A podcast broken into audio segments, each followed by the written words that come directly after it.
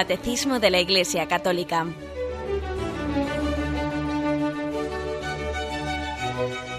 Un programa dirigido por Monseñor José Ignacio Munilla, Obispo de San Sebastián.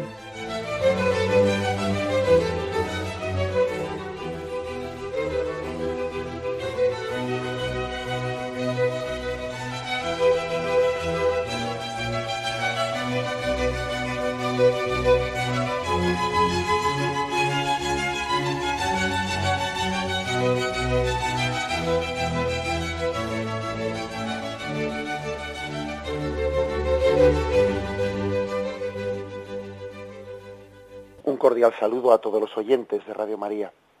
Un día más, con la gracia del Señor, proseguimos el comentario del Catecismo de nuestra Madre la Iglesia. Estamos dentro del, de la parte del Catecismo que habla del sacramento del bautismo, en el punto 1229, que introduce pues, un epígrafe llamado La iniciación cristiana. Son cinco puntos en los que el catecismo habla de, el bautismo integrado dentro del proceso llamado de iniciación cristiana, que es lo que ahora vamos a explicar.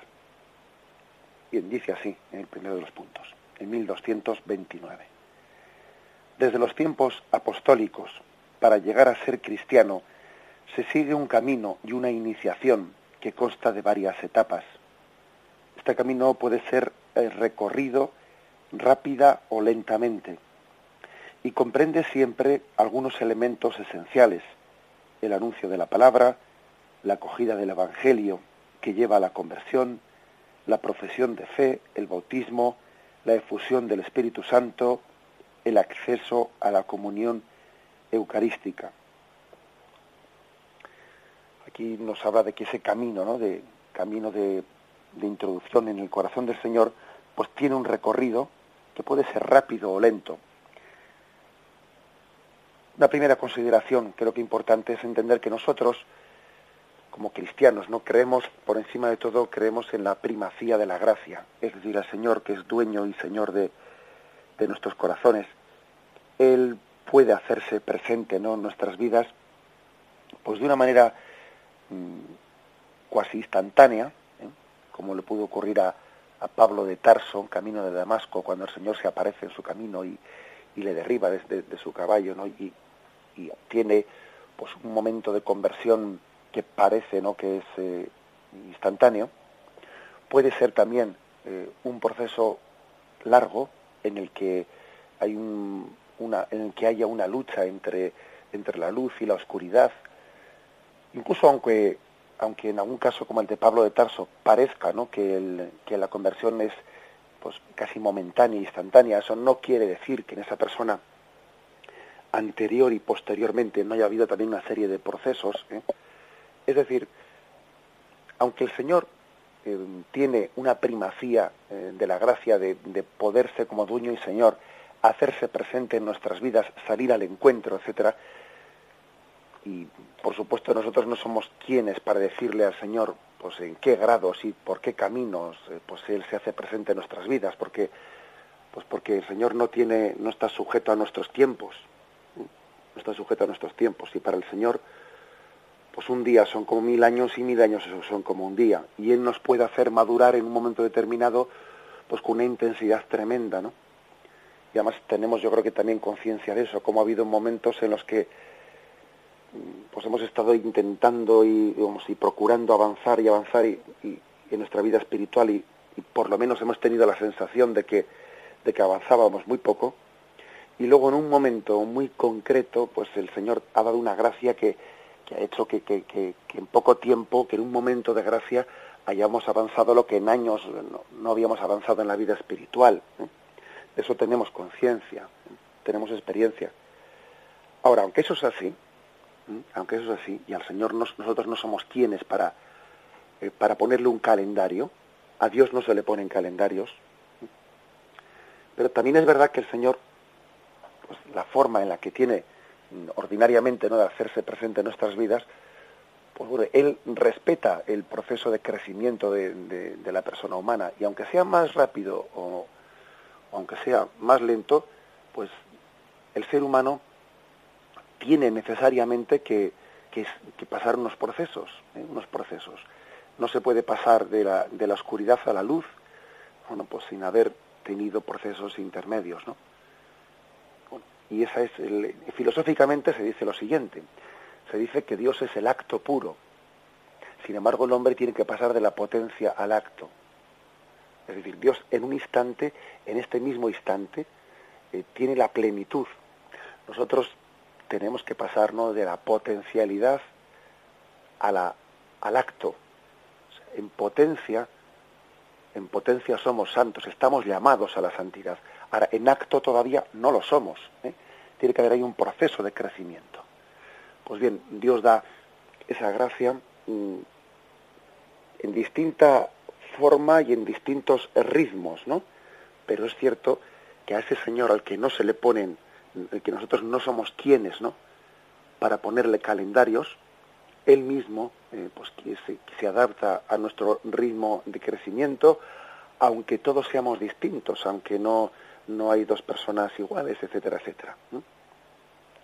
Fijaros también que, que hay parábolas del Evangelio en las que hay cierto conflicto, conflicto por esto de los ritmos de crecimiento.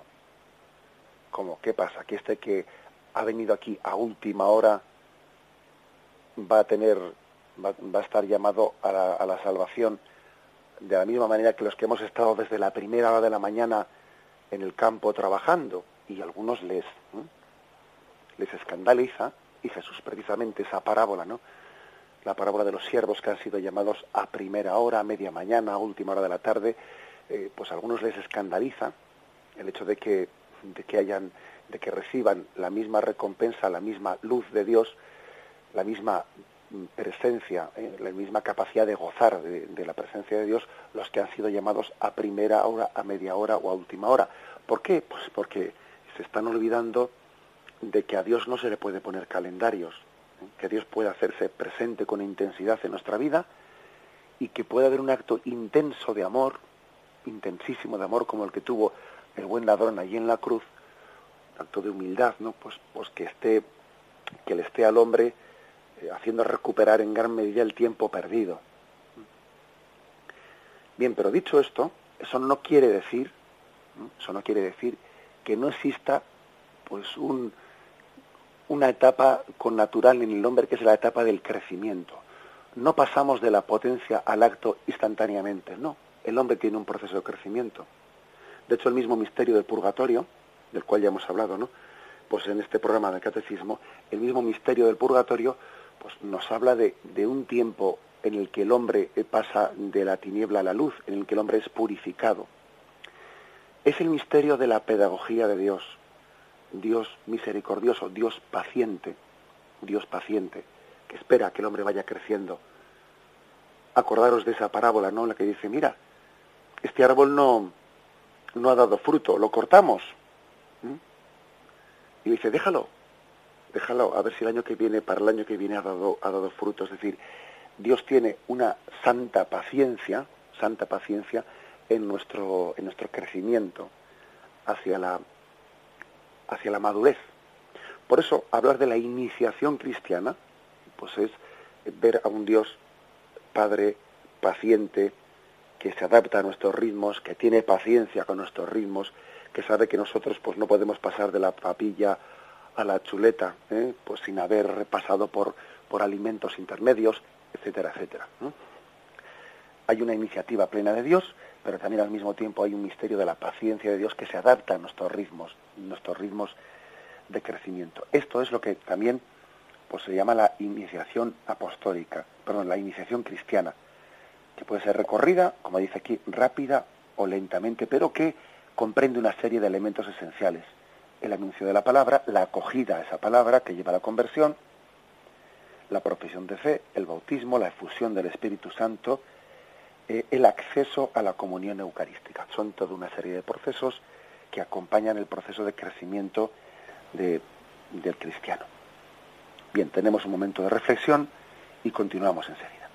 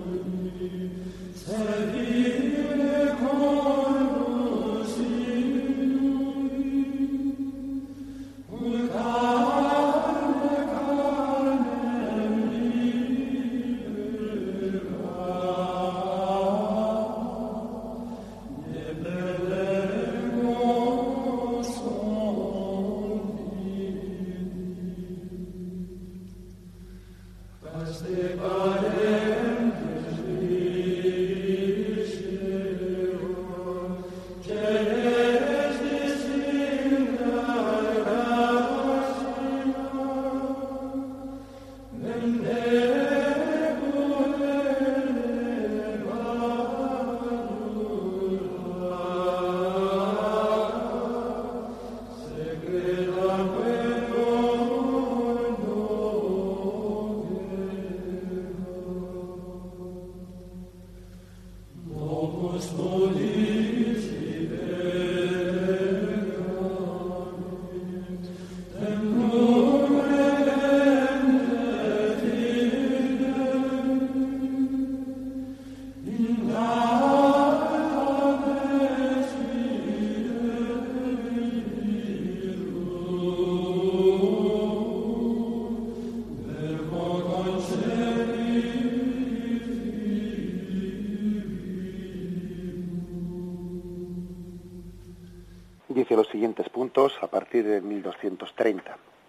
Esta iniciación ha variado mucho a lo largo de los siglos y según las circunstancias.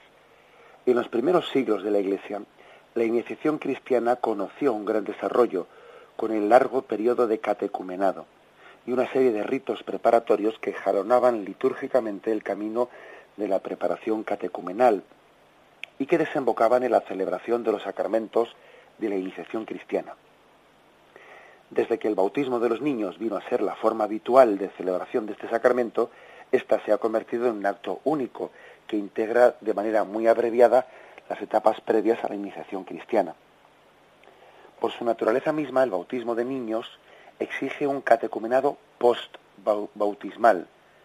No se trata sólo de la necesidad de una instrucción posterior al bautismo, sino del desarrollo necesario de la gracia bautismal en el crecimiento de la persona es el momento propio de la catequesis. Bueno, aquí dice algo que, que, es un poco, vamos, básico, ¿no? En la medida en que la Iglesia ha pasado, eh, pues en, los lugares ya que, que, que ya son ya, que ya somos, ¿no? de tradición cristiana, tradición católica, que pasó de la primera evangelización, pues después ya a estas etapas posteriores, donde ya somos pues países tradicionalmente cristianos, claro, el bautismo ya lo reciben los, los niños, los, los hijos, con lo cual el catecumenado ha pasado de ser pre-bautismal a post-bautismal. En los primeros momentos en la iglesia el catecumenado se recibía, se recibía antes del bautismo. Ahora que cuando son los niños los que se bautizan, la catequesis que nosotros llamamos es el catecumenado postbautismal. Después del bautismo se recibe la, eh, la catequesis. Fijaros cómo en, el bautismo de los niños se le pide a los padres y a los padrinos que hagan las promesas bautismales. Y la fe del niño se apoya en la de los padres y en la de los catecúmenos, se apoya en ellos, en la espera de que en momentos posteriores en años posteriores el niño haga un recorrido personal catequético. ¿eh? O sea que al pasar del bautismo de adultos al bautismo de niños, me refiero mayoritariamente, claro, ¿eh? al pasar del bautismo de adultos al bautismo de niños, bueno, pues la catequesis, el catecumenado que se llama, ha pasado de antes del bautismo a después del bautismo. En, la, en el misterio de la comunión de la Iglesia, pues eh, parece que la Iglesia a través de sus padres y de los padrinos, presta su fe eh, a ese niño antes de su bautismo y luego le acompaña en la maduración, en la expresión de, esa fe que poco a poco el niño va desarrollando. Ahora bien, eh, pues el Concilio Vaticano II hizo algo muy hermoso, que fue eh, hacer una, pues un redescubrir, redescubrir lo que era el catecumenado de la, de la primera iglesia mm, cristiana, de la primitiva iglesia, la primitiva comunidad cristiana. El Concilio Vaticano II redescubrió eso y eh, publicó, bueno, a través, a, partir de sus indicaciones, ¿no? puso en marcha eh, la publicación de lo que llamamos el ritual de la iniciación cristiana de adultos. ¿eh? Pues el hecho de que nosotros hayamos redescubierto pues ese camino de la iniciación cristiana por otra parte, además, cada vez son más los adultos que también se acercan en nuestros países tradicionalmente cristianos, ¿no? a recibir el sacramento del bautismo en la edad adulta? Pues porque aunque tradicionalmente estos, estos eh, vivamos en lugares tradicionalmente cristianos, hay que darse cuenta de que la secularización ha avanzado muchísimo y existen personas, bueno, pues que, eh, que en ese paulatino alejamiento de la fe, pues ya han nacido en familias secularizadas que no fueron bautizados desde, un primer momento, ¿no? Y especialmente para ellos, bueno, y también está el fenómeno de la inmigración, de muchas personas que han venido de países que no son tradicionalmente católicos, etcétera, de manera que en la misma Europa estamos viviendo el fenómeno de, de una proliferación muy grande allá por, por Pascua, cuando llega el momento de Pascua de Resurrección, pues de muchos bautismos que se han ido preparando con esta con este ritual que el Concilio Vaticano II impulsó, el ritual de la iniciación cristiana, se han ido preparando a lo largo de un periodo largo, especialmente en la Cuaresma, tal y como hacían los, los primeros cristianos, y pues en la liturgia de la vigilia pascual, pues se bautizan. ¿eh? Son muchos miles, decenas de miles, ¿no? Los que anualmente, de adultos, los que anualmente se, se bautizan en, en Europa de esta forma. Bueno, pues existe este ritual que se llama Ordo Iniciationis Christiane Adultorum, eh, ritual de la iniciación cristiana de adultos, que fue publicado en el año 1972. Y en él, pues el Concilio Vaticano II restaura para la Iglesia Latina el, el catecumenado dividido eh, pues en, en, diversos grados. Eh. Vamos a intentar, bueno, pues eh, hacer un poco una explicación de cómo es, cómo es este ritual, que es verdaderamente hermoso, hermoso. ¿Cuál es la estructura de esta iniciación? Acomodándose ¿no? al caminar, al caminar espiritual de los adultos y a la libre cooperación de los catecúmenos, además de, de, un tiempo de instrucción y de maduración, hay grados o etapas mediante las cuales el catecúmeno ha de avanzar, ¿no? Atravesando como puertas, por así decirlo, o subiendo escalones. El primer grado, o etapa ¿no? de, esta, de esta iniciación cristiana, es cuando el catecúmeno se enfrenta con el problema de la conversión y quiere hacerse cristiano. Y es recibido por la Iglesia como catecúmeno. Como catecúmeno. Segundo grado es cuando, madurando ya la fe y finalizando casi el catecumenado, este es admitido a una preparación más intensa de los sacramentos en el primer momento todavía no se habla directamente de los sacramentos, sino que se habla de em, la lucha entre, entre lo, que, es la conversión en su propia vida, ¿no? que tiene que cambiar en su vida pues para que abra las puertas a Cristo. El segundo grado es cuando ya hay una preparación intensa a los sacramentos. El tercer grado es cuando acaba la preparación acabada esta preparación espiritual, el catecúmeno recibe los sacramentos con los que comienza ya a ser cristiano. Son tres, pues, los grados, pasos o puertas que han de marcar estos momentos culminantes ¿no? de la iniciación cristiana. Y cada uno de ellos se sella con ritos litúrgicos. ¿no? El primero es, el ritual tiene la entrada en el catecumenado. El segundo es la elección. Y el tercero es la celebración de los sacramentos. El primer tiempo o etapa por parte del candidato exige como una investigación. ¿eh? Por parte de la Iglesia se dedica a la evangelización y el precatecumenado ¿eh? y acaba en el ingreso en el grado de los catecúmenos. ¿Por qué digo yo investigación? Sí, pues porque hay que escrutar, hay que, hay que entrar en el corazón de, de esa persona para ver ¿no? Eh, si verdaderamente quiere ser cristiana, si está dispuesta ¿no? a arrancar de su corazón pues todos los las raíces del pecado. El segundo tiempo comienza con este ingreso en el grado de los catecúmenos y puede durar varios años, ¿eh? o puede ser más corto. ¿eh? La Iglesia también pues, se adapta ¿no? a, las, pues, a, los ritmos y a las posibilidades de las personas. Acaba en el día de la elección. Hay pues un día en el que la Iglesia le, elige a esa persona. ¿no? El tercer tiempo, bastante más breve, de ordinario suele coincidir con la preparación cuaresmal para la solemnidad de Pascua y se emplea en la purificación o iluminación. Bueno, pues en ese tiempo también se, se dedica a lo que se llama la mistagogía. ¿Qué es mistagogía? Vais a ver que en el catecismo lo vamos a explicar mañana mismo. La mistagogía es como la, la explicación, gustar, gustar los frutos espirituales, no gustar del sentido místico de todos los signos que se hacen en los sacramentos, o sea, entender, zambullirse en el significado místico que tiene cualquiera de las acciones que hace la Iglesia.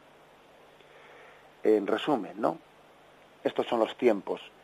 Los tiempos, los, los grados son el precatecumenado, que es como la primera evangelización, el catecumenado, destinado a una catequesis integral, eh, la purificación e iluminación, para, para tener una preparación espiritual más intensa. ¿eh?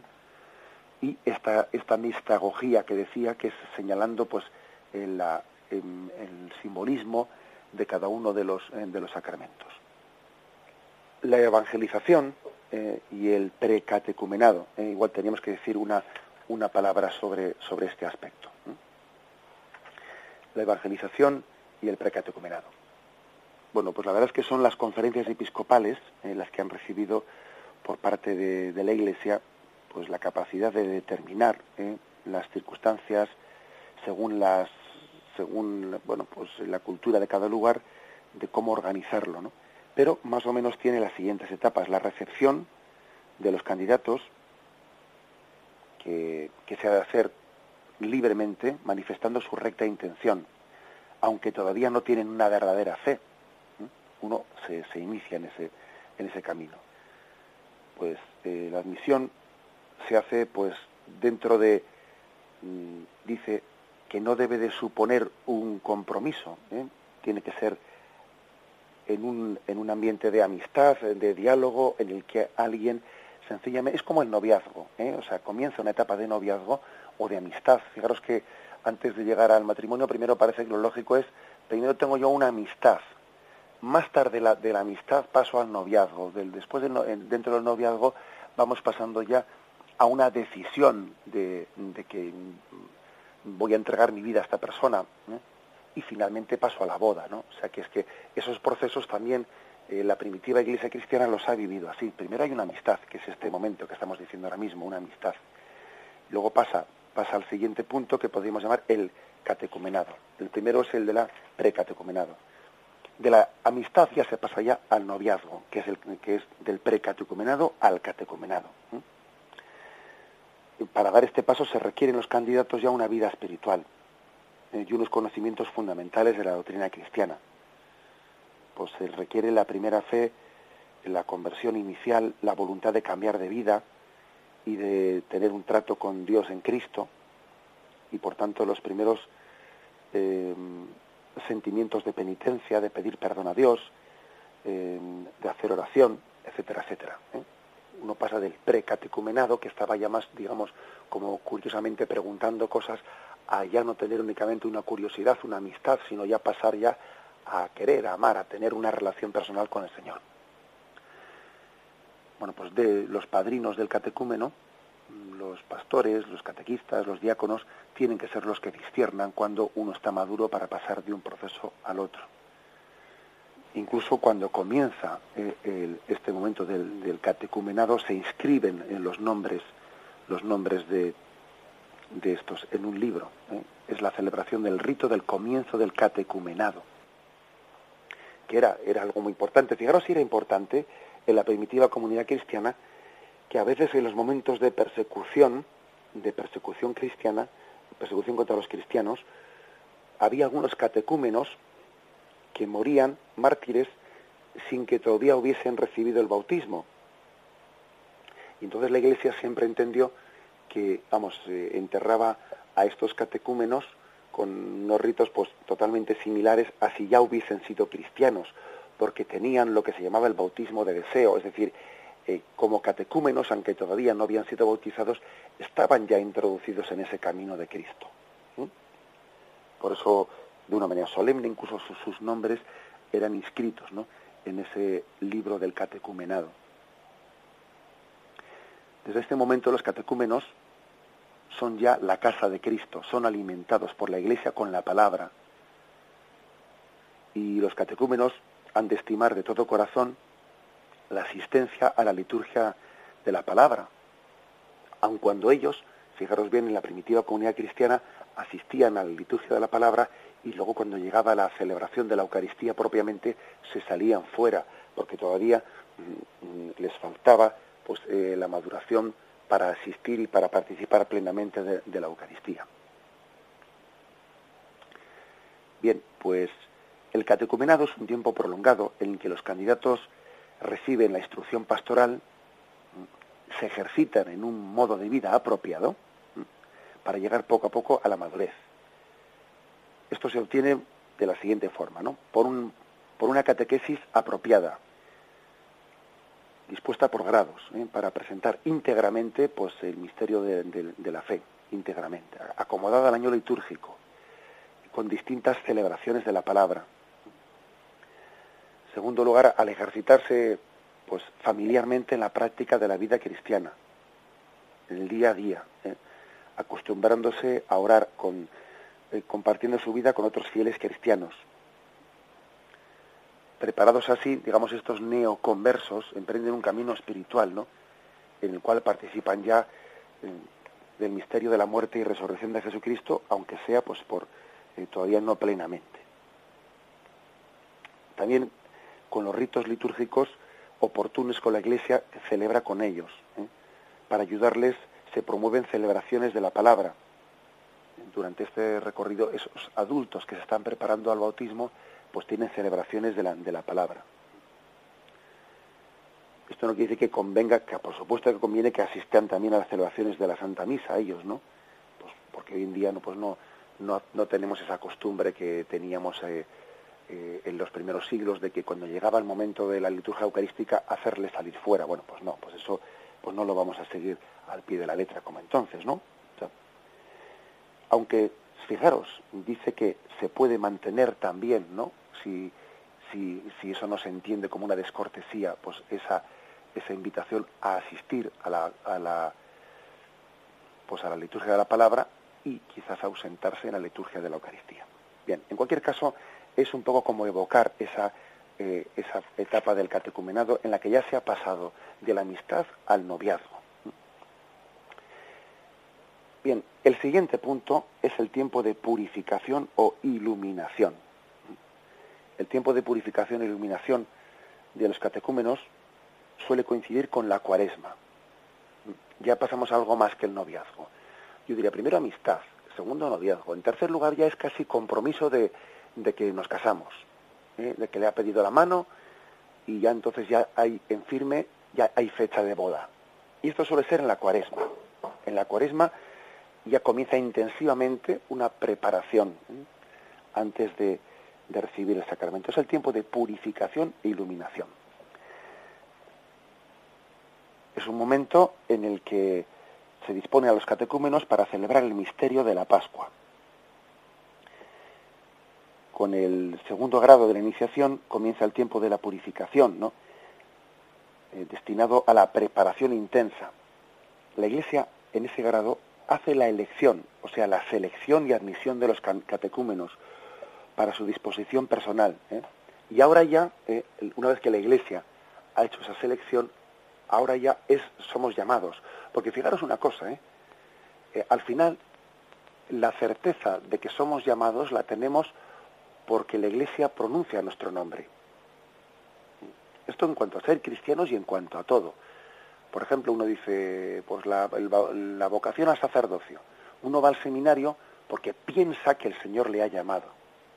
Tiene esa, esa especie de, de, bueno, pues de percepción interior, ¿no? Creo que el Señor me ha llamado. Ahora, al final, la certeza de su vocación la va a tener cuando la Iglesia le llame y pronuncie su nombre por aquello que dice el Evangelio, no sois vosotros los que me habéis elegido a mí, soy yo el que os he elegido a vosotros.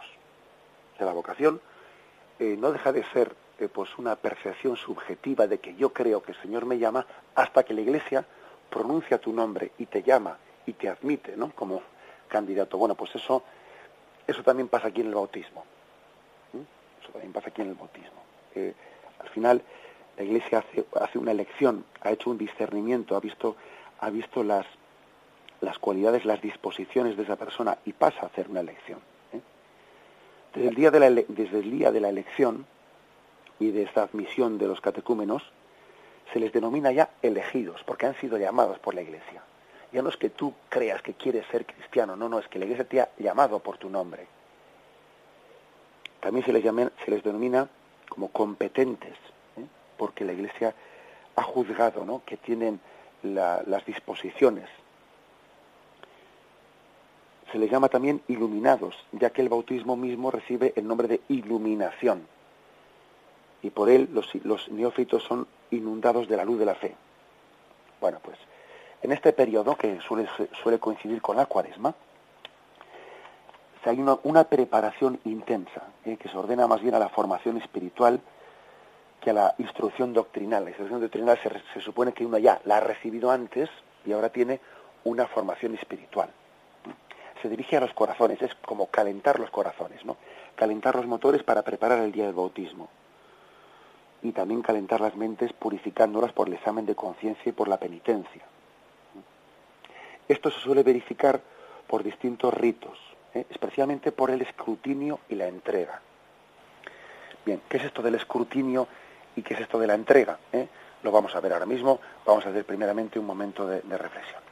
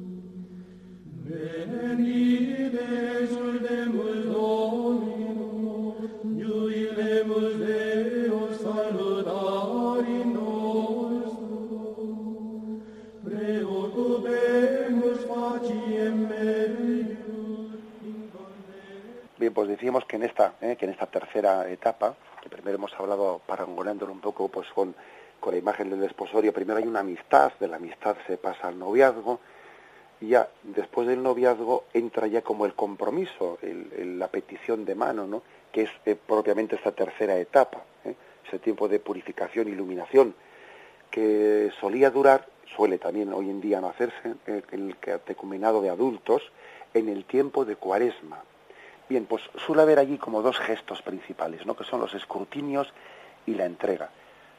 Los escrutinios se celebran en los domingos, se dirigen, o sea, se, mm, suponen pues un, un redescubrir eh, cuál es su finalidad, ¿no? Descubrir en los corazones de los elegidos lo que es débil, mm, lo que es mm, lo que está debilitado por el pecado para sanarlo y lo que es bueno y positivo para asegurarlo, ¿no?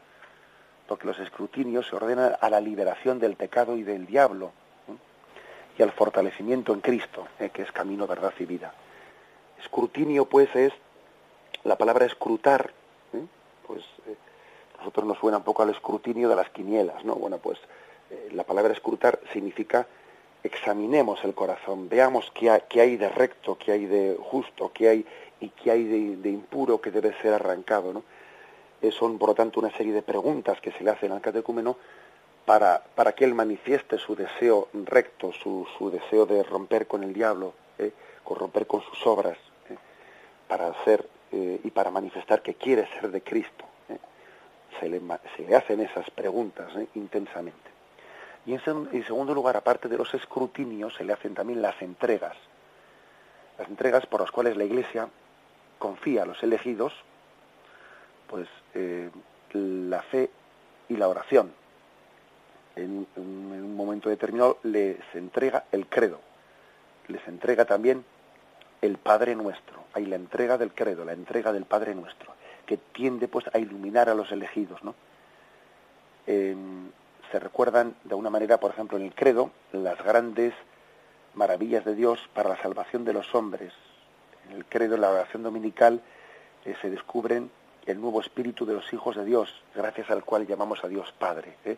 Es como cuando la Iglesia entrega las, le entrega el símbolo de la fe, le entrega el credo, le entrega el Padre Nuestro, es como decirle, mira qué maravillas, a qué maravillas vas a asomarte ¿no? con tu bautismo, mira qué tesoros, qué tesoros eh, estás a punto de, participar plenamente de ellos pues por el, por el bautismo. Bueno, pues eh, esta es un poco la, la fórmula, la fórmula por la que la Iglesia en ese momento de la, de la purificación, iluminación, que ya es, decimos que ya es la etapa previa ¿no? Al, a ese desposorio del bautismo, prepara durante esa cuaresma los catecúmenos. Dice, dice el ritual, exhórtese a los elegidos para que el sábado santo, en cuanto les sea posible, dejando el trabajo acostumbrado, dediquen el tiempo a la oración y al reconocimiento del corazón y guarden el ayuno según sus fuerzas. Llegado ya el fin de la cuaresma, pues se les pide que el sábado santo pasen el sábado entero día de retiro, día de retiro, intentando hacer ayuno, ¿no? En la medida de sus fuerzas. Mm, pues entregándose plenamente a ese día de oración, ya es, es como la noche, en la noche anterior a las bodas, ¿no? En ese día, si hay alguna reunión de los elegidos, se puede tener algún rito de preparación próxima. Por ejemplo, el efeta, ¿eh? el efeta que es un rito un bautismal con en el que el sacerdote toca con sus dedos los oídos y el labio y, los labios o la lengua, ¿no? Los oídos y la lengua del que está siendo bautizado, del que va a ser bautizado y le dice, "Efeta, ábrete", al igual que Jesús curó aquel sordomudo pronunciando el efeta, tocando su oído y tocando su lengua, también la Iglesia vuelve a hacer ese signo diciendo, ábrete, que tus oídos se, eh, se abran a la palabra de Dios, que tu lengua se suelte, se suelte para que puedas tener la facilidad, la capacidad de comunicarte ¿no? con, el, con el Señor. Como veis, pues es todo un, todo un recorrido, ¿eh? un recorrido hermoso el que hace la, la Iglesia, la Iglesia cristiana, la Iglesia católica. Sin duda alguna que muchos oyentes, según me están oyendo la explicación, especialmente los que eh, pertenecen al llamado eh, camino neocatecumenal o que aunque no pertenezcan pues conocen o tienen, tienen conocidos de este bueno pues que es una de los de las asociaciones dentro de la Iglesia Católica pues pues más extendidas entre nosotros no el camino neocatecumenal pues estarán estarán eh, pensando claro pues cómo precisamente el carisma que Kiko Argüello pues, descubrió y recibió del Espíritu Santo para este camino neocatecumenal, pues precisamente ha consistido en que en ofrecer a los ya bautizados un recorrido eh, de la fe que es similar similar al que tenían los cristianos antes de bautizarse. ¿eh? en, el, llamado camino neocatecumenal lo que se hace es eh, recorrer después del bautismo pues esas etapas, esas etapas de iniciación cristiana que, que los primeros cristianos tenían antes de bautizarse pues fue una intuición la que la que Kiko Argüello recibió del Señor, pues precisamente en un tiempo de secularización en el que en el que uno dice, bueno, que hay que reconocer que hay muchos cristianos que tienen un cristianismo o un bautismo sociológico, ¿eh? pues porque han sido bautizados sin que antes o después de ese bautismo hayan tenido pues una un encuentro personal, una conversión personal, ¿no? y bueno, pues eh, en concreto eh, la Iglesia aprobó, eh, aprobó ese, ese carisma, ese camino en el que uno vaya a posteriori también dando los pasos que daban los, los cristianos de la primitiva comunidad cristiana antes de bautizarse, ¿no? Pues uno también, por supuesto, ¿no? Que puede recibir esos pasos a posteriori. Bien, vamos a concluir con la lectura de, nos faltaba un, un último punto dentro de este de estos puntos del Catecismo 1229 a 1233 que hoy estamos leyendo. Y es lo siguiente. Por otra parte, el concilio ha permitido que en tierras de misión, además de los elementos de iniciación contenidos en la tradición cristiana, pueden admitirse aquellos que se encuentren en uso en cada pueblo siempre que puedan acomodarse al rito cristiano. Es decir, en algunos lugares, eh, pues imaginemos por ejemplo en África, en sus culturas puede haber unos ritos de iniciación, de introducción, que la, conferencia episcopal del lugar debe, puede discernir eh, si esos ritos son adecuados para ser eh, utilizados dentro de esta iniciación cristiana. Pues a veces sí podrán ser eh, utilizados, otras veces no, porque igual tienen un componente pagano, tienen un componente pues de una creencia en falsos dioses, o sea, es decir, también la Iglesia está abierta a traducir su mensaje de fe en elementos culturales, ¿no? Pero claro, eso supone un discernimiento, porque uno lo que no puede hacer es coger cualquier eh, rito iniciático de las culturas sin haber discernido previamente si esos ritos, pues bueno, pues eh, tienen elementos que sean anticristianos. Son las conferencias episcopales de los lugares las que mm, pueden y deben ¿no? de hacer ese discernimiento. Y dice el último de los puntos. Hoy pues en todos los ritos latinos y orientales, la iniciación cristiana de adultos comienza con su entrada en el catecumenado, para alcanzar su punto culminante en, su, en una sola celebración de los tres sacramentos, bautismo, confirmación y Eucaristía. O sea que cuando un adulto ha tenido ese proceso de eh, mm, precatecumenal y luego catecumenal, finalmente la celebración de los tres sacramentos la recibe pues conjuntamente, ¿no? El bautismo, la confirmación y la Eucaristía. Recibe los tres en un, en un mismo momento, los, los sacramentos de la iniciación cristiana. En los ritos orientales, la iniciación cristiana de los niños comienza con el bautismo, seguido inmediatamente por la confirmación y la Eucaristía. Es decir, que en los, en los ritos orientales los niños incluso reciben los tres sacramentos a la vez. A nosotros nos llama eso la atención, pero sí, sí, o sea, en los ritos orientales un niño en el mismo momento en que es bautizado se le da también la confirmación, incluso recibe la Eucaristía con, con una cucharilla que, que, le es introducida dentro de la boca de ese niño. Mientras que en el rito romano, en el nuestro, en el latino, se continúa durante, durante unos años la catequesis después de haber sido bautizado, para acabar más tarde con la confirmación y la Eucaristía, que es cima de la iniciación cristiana. O sea que nosotros la iniciación cristiana pasa unos años eh, en los que el niño, pues bueno, pues desde que recibe el bautismo hasta que recibe pues la Eucaristía, la confirmación, pueden pasar unos años. Sin embargo, en los ritos orientales se reciben desde el primer momento los tres sacramentos a la vez, lo cual, mm, lo cual nos, nos llama poderosamente la atención, pero ojo, es que tengamos en cuenta que en los ritos orientales se ha subrayado mucho más el aspecto místico, la iniciativa de Dios, que Él nos, nos llama, Él nos elige antes de que nosotros la hayamos elegido a Él. ¿eh? Es un subrayar, se subraya grandemente, ¿no? En los ritos orientales se subraya la iniciativa de Dios, eh, la iniciativa de Dios. Quizás nosotros somos mucho más dados a, a las pedagogías humanas, a intentar adaptar a nuestros ritmos las cosas, ¿eh? pero en los ritos orientales se subraya mucho pues la soberanía de Dios que, que se hace presente en nuestras vidas y bueno, y el hombre se, mm, en el fondo lo que hace es contemplar, saborear eh, quedar impactado ¿no? por esa, por esa eh, magnitud ¿no? o grandeza de Dios que es el que lleva la iniciativa en la vida espiritual. Pero en cualquier caso, eh, bien sea los ritos orientales o los ritos occidentales, estamos hablando de lo mismo, de iniciarnos en Cristo, de que sea Cristo quien viva en nosotros saliendo al encuentro del hombre.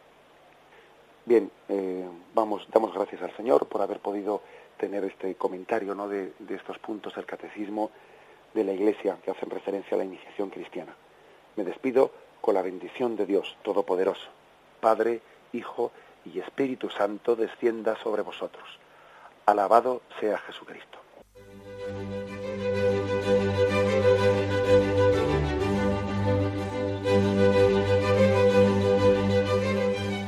Finaliza el Catecismo de la Iglesia Católica, un programa dirigido por Monseñor José Ignacio Munilla, obispo de San Sebastián.